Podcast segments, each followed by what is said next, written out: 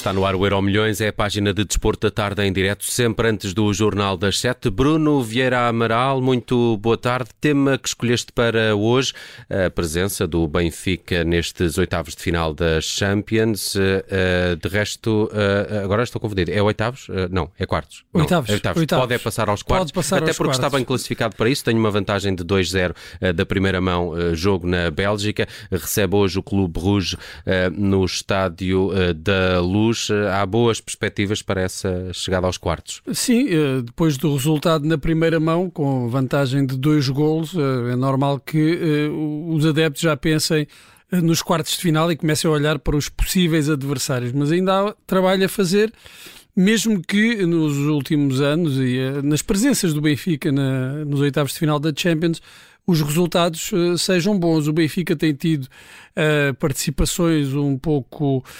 contraditórias na, na, na, qualidade na Champions, nos resultados, mas quando consegue passar a fase de grupos, que não tem conseguido com muita regularidade, a não ser agora no, nos últimos anos, quando consegue passar aos oitavos de final, normalmente passa sempre. Esta é a sexta vez que o Benfica chega aos oitavos de final da Champions neste formato, um, desde que passou a ser Champions. Das outras cinco vezes, o Benfica passou quatro e foi eliminado uma vez em 2016-2017 contra o Borussia Dortmund. Na altura, o treinador era uh, Rui Vitória, o treinador do Benfica. A primeira vez neste uh, formato atual que o Benfica chegou a, aos oitavos de final foi em 2005-2006 e começou logo bem, porque enfrentou o que na altura era o campeão europeu em título, o Liverpool, e venceu os dois jogos, uh, na Luz por 1-0 e depois em, em, Liverpool, em Anfield, por 2-0, conseguiu a passagem uh, à fase seguinte. Uh, em 2011-2012, com Jorge Jesus, eliminou o Zenit, teve uma derrota na Rússia por 3-2, mas depois deu a volta com uma vitória na Luz por 2-0. Encontrou novamente o, o Zenit em 2015-2016, ganhou os dois jogos, 1-0 e 2-1, aí já então também com o Rui Vitória uh, no, no banco. Depois teve a, a, tal eliminatória contra o Borussia e o ano passado, com o Nelson Veríssimo no banco, eliminou o Ajax, empatou em casa 2-2 uh, e venceu na Holanda, em Amsterdão, por 1-0, um gol de Darwin Núñez. Eh, portanto, o Benfica tem bons resultados quando chega aos oitavos. Conseguiu também agora um bom resultado uh, na Bélgica. O problema é nos quartos, é a fase seguinte e o Benfica uh, ainda não passou. Mas quando chega aos quartos, não vai uh, mais além do que isso. Uh, passou, como eu disse, quatro vezes os oitavos e na ronda seguinte perdeu, foi eliminado nas quatro vezes contra Barcelona, Chelsea, Bayern e Liverpool. E nesses oito jogos não tem uma única vitória. O melhor que conseguiu foram três empates. Antes disso, antes de pensar nos quartos, é preciso chegar lá. Uh, sabemos que isso acarreta muito em termos de prestígio uh, e também em termos de finanças. O Benfica, se passar à fase seguinte, pode, vai bater o recorde de receitas na Champions, cerca de 71 milhões de euros, e não só para o Benfica, como para qualquer outro clube português, é um valor uh, extraordinário que dá muito jeito uh, nas contas dos clubes.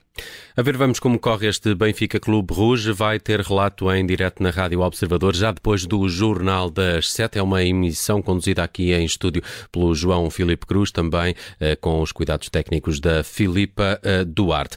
Vamos ao futuro. Falamos sempre do futuro no Euro Milhões e colocas hoje no futuro Kylian Mbappé. Ele eh, vai sair do PSG? Qual é o futuro de Mbappé? Nem ele, uh, creio que saberá ou terá certeza neste momento, mas terá alguma ideia de, do clube para onde quer ir jogar. Uh, toda a gente acha que será o Real Madrid, uh, mas ainda não, não há nenhuma certeza. Falou-se muito disso na época passada, falou-se até agora na janela de transferências de, de, de inverno da possibilidade de ele sair já do, do Paris Saint-Germain. Neste fim de semana bateu o recorde de golos do Paris Saint-Germain, ultrapassou o Uruguai Edison Cavani. Muitos disseram que um dos objetivos, uh, uma das razões para ficar em Paris uh, de Kylian Mbappé era bater este recorde. Eu duvido que uh, um jogador tome uma decisão tão importante em função de um recorde, mesmo que seja este, o de melhor marcador da história do clube, mesmo que o jogador tenha pensado, bem, já que estou aqui, quer bater o, o recorde e tornar o melhor, tornar-se o melhor marcador da, da história do, do clube.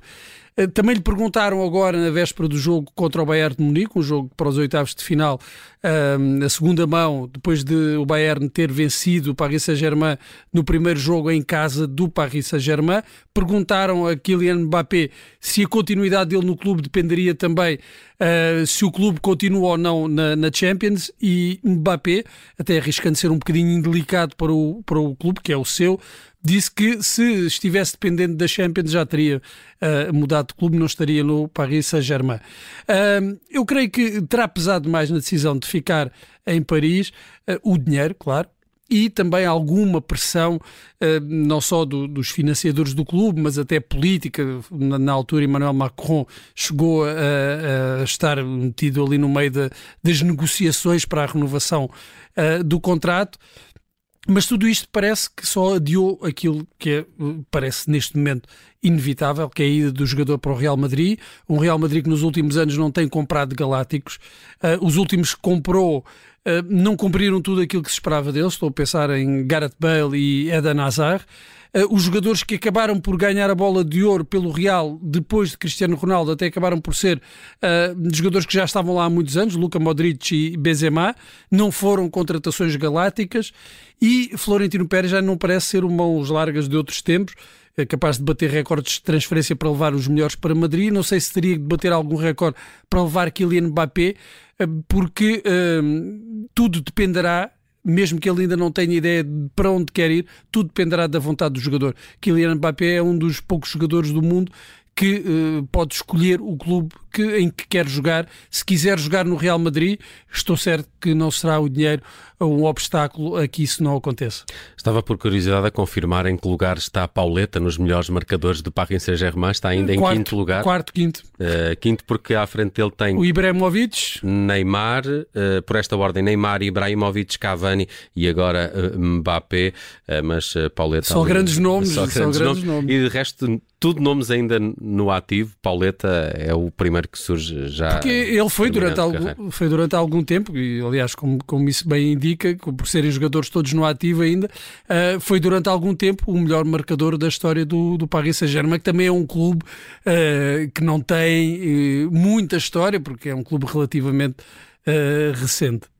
Vamos ao passado e assinalamos neste 7 de março 14 anos desde a estreia de Neymar. Ele que uh, sofreu uma lesão, foi operado ou vai ser agora operado por estes dias e tem a época uh, fechada, só regressará na próxima época.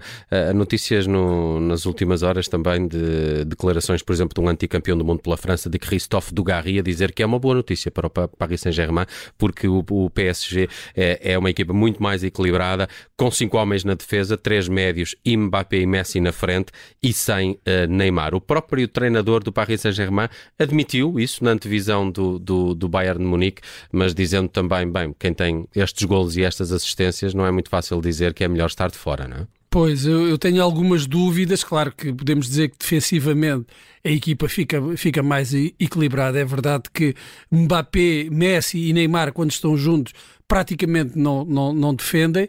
Eh, por outro lado, eh, dá um, um, arsenal eh, de possibilidades de ataque ao Paris Saint-Germain que nenhuma outra equipa do mundo tem e vimos o Paris Saint-Germain numa primeira fase da época a funcionar muito bem mesmo com estes três jogadores ao mesmo tempo em campo. Não sei se foi uh, naquele período antes do Mundial em que todos queriam estar em forma para o Mundial mas Messi, Mbappé e Neymar tiveram uh, um período de, de, de grande, em, em, grande forma, os três uh, a funcionarem uh, na perfeição e a equipa a beneficiar disso. Portanto, não sei se será muito certo dizer que a equipa ganha com a ausência de Neymar. Para Neymar é péssimo, é mais uma lesão, mais uma das muitas lesões que o tem afligido nos últimos anos e que o tem impedido de, de participar em muitos jogos, já no, no Barcelona e também agora no, no Paris Saint-Germain. Hoje assinalamos a estreia pela equipa principal do Santos, de Neymar, a 7 de março de 2009, há 14 anos.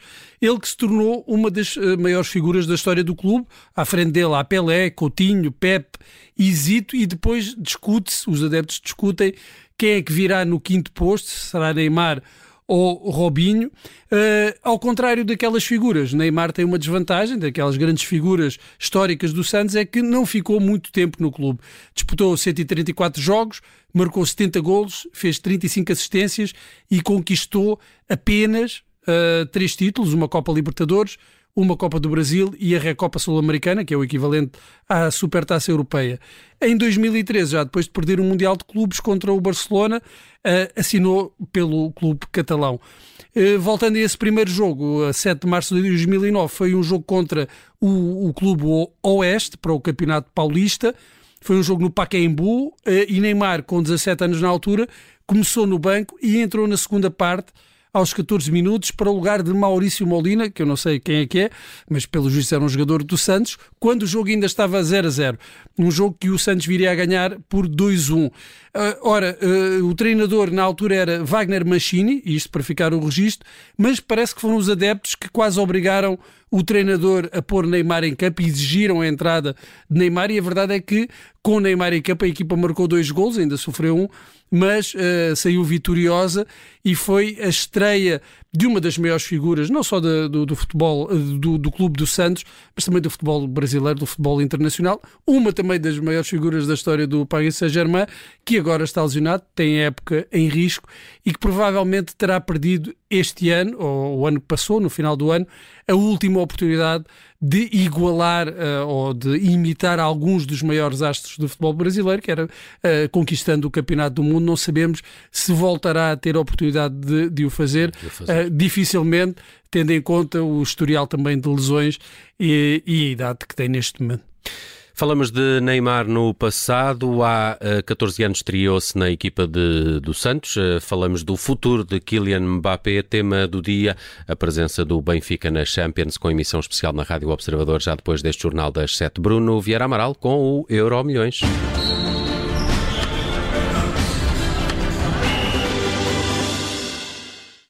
Rádio